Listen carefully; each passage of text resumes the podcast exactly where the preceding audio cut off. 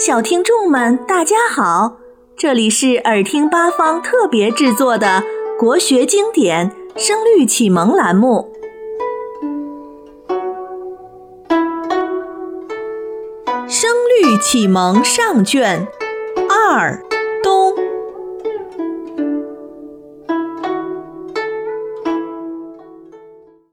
原文：明对暗。淡对浓，上至对中庸，净莲对一寺，野楚对村冲，花灼烁，草蒙茸，九夏对三冬，台高名细马，斋小号盘龙，手握谢鳌从碧卓，身披鹤氅。自王宫，五老峰高，袖插云霄如玉笔；三姑十大，响传风雨若金庸。译文：光明和黑暗相对，清淡和浓厚相对，高智慧的人和才能中等的人相对，镜子的中央平面。和衣服的织物相对，野外的捣衣声和村中的舂米声相对，野花绚烂娇艳，野草杂乱丛生，炎热的夏日和酷寒的冬日相对，有著名的项羽戏马台，也有晋桓温的盘龙斋。晋人毕卓喜欢喝酒。而且性格很豁达，他曾经说：“一手持谢鳌，一手持酒杯，拍浮酒池中，便足了一生。”晋王公仪表很美，他披着鹤氅在雪地里行走。有一座高峰叫五老峰，它如同一支细笔，插放在云霄之中。有一座巨大的石头，名叫三姑石，它在风雨中传出的响声，如同洪亮的钟声。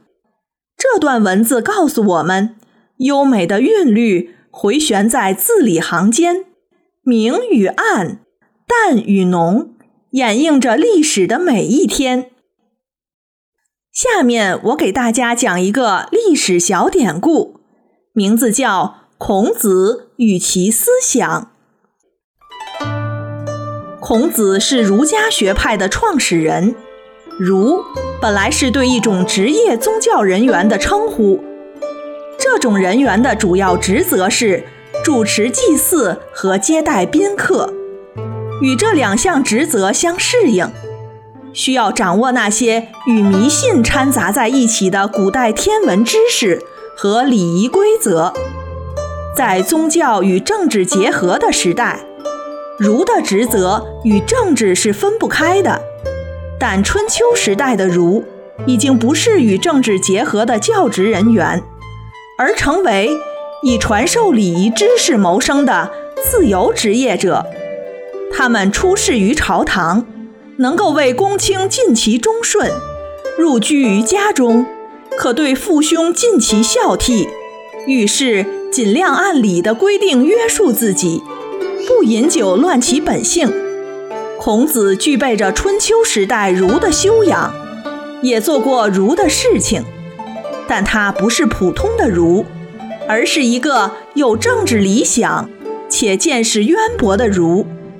孔子是中国历史上第一个创办私学的教育家，教育是孔子一生的主要事业。依照有教无类的办学理念，他把社会上不同阶层的人收到自己门下，在几十年中形成了一个很有影响的学派——儒家学派。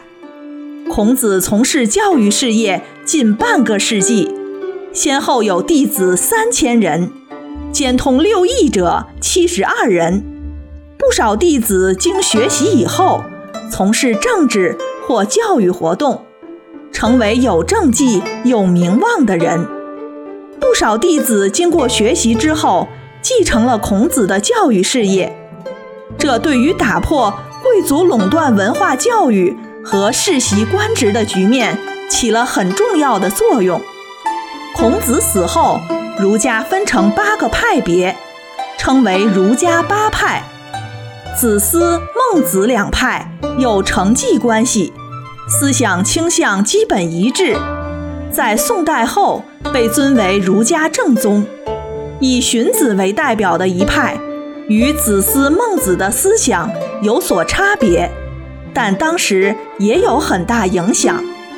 在中国封建社会里，统治者常常兼用荀子儒学和孟子儒学。以统治人们的思想。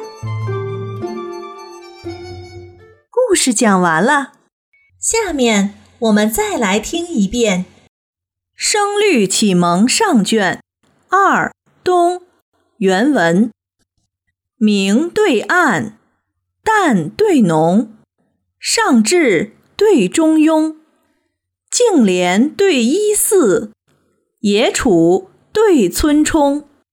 花灼烁，草蒙茸，九夏对三冬。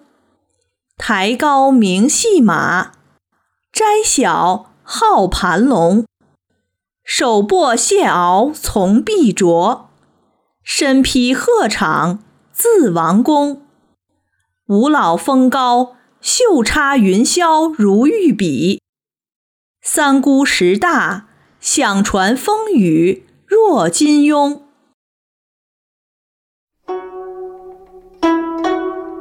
小朋友们，这次的节目就播送完了。